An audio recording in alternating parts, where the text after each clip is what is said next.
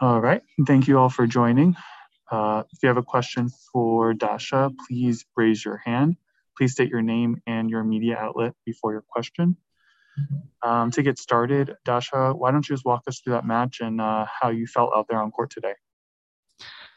Uh, well, the beginning of the match wasn't great. Also, Kerri started very good the match, and I saw she was brave and confident. Um, I think everything changed in the second set when I made a break. Uh, I was playing more solid, and I'm happy that at the end in the third set I was able to close the match, uh, show a few good points, and you know, fighting for uh, fighting in every rally and showing what I've got today. All right. Philip or Brian, if you have a question, please uh, raise your hand. All right, go ahead, Philip. Congratulations on your win today. This is Philip from Tweener Head Tennis. I was actually wondering when you, from a mental side, when you go down a first set, what's the first thing that goes through your mind during that changeover when that when you're down that first set? What's the first thing you think about? Uh, the first thing it's like, oh my god, probably I have to stay two more sets here. uh, but yeah, I mean, you're just trying not to think about the past and uh, to start from the beginning, like nothing happened.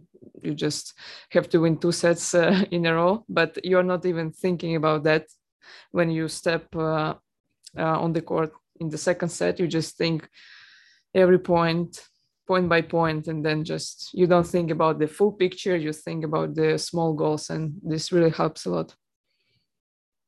Brian, can I ask a follow up? Please do. Thank you.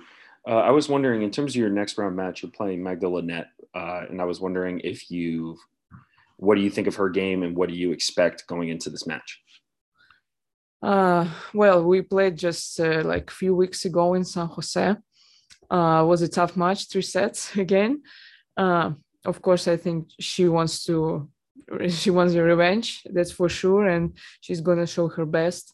Um, and I have to expect the best from her and uh, also try to show my what I the best what is going to be uh, not tomorrow but the next day the day of the match. Um, she likes the conditions for sure. She likes the hard court, especially indoors. She's got some aggressive games, so I think it's going to be a good match.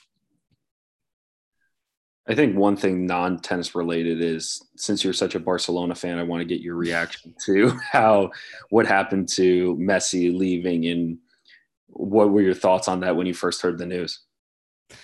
Uh, drama. I couldn't believe till till the very end that uh, till he, I think he landed in Paris. I couldn't mm-hmm. believe that it's really happening. I I was really till the last moment thinking that it's just a, you know, some kind of a under table games or something. But uh, yeah, of course, it's said that he not just leave Barcelona, but the way he left Barcelona. So, yeah, because he's such a legend, and the situation is just sucks. So, I mean, it's very sad, but I hope one day he will come back. Seems like not as a player, but uh, some of the, I don't know, uh, like you know, higher position, yeah, in a, in a club. Mm-hmm. Uh, for sure, he will come back because it's his home at the end. But uh, mm-hmm. it's really sad that his football career finished like this in Barcelona. Do you think? Um, did you use anything from? I wouldn't say his game, but from his mental side as just an athlete in general. What did you take away from him as a uh, in sport? Oh well, it's tough because he's a pure talent, and uh, it's difficult to, you know, think like to take something because he's just too talented but i remember the story when he was mm, playing the world cup or something um, and he was really not disciplined he was eating pizza and uh, you know drinking sprite all the time um, and how he you know he grow this moment and he just step over this moment and he become much better player so you know this situation that you can see that even the best in the world like uh, um, the guys from another planet they experience the same the same uh, problems the same things in their life and they're just finding the ways how to deal with it and this is yeah this kind of a thing which uh, you can see and you can learn as well thank you Appreciate that. Good luck next round. Thank you.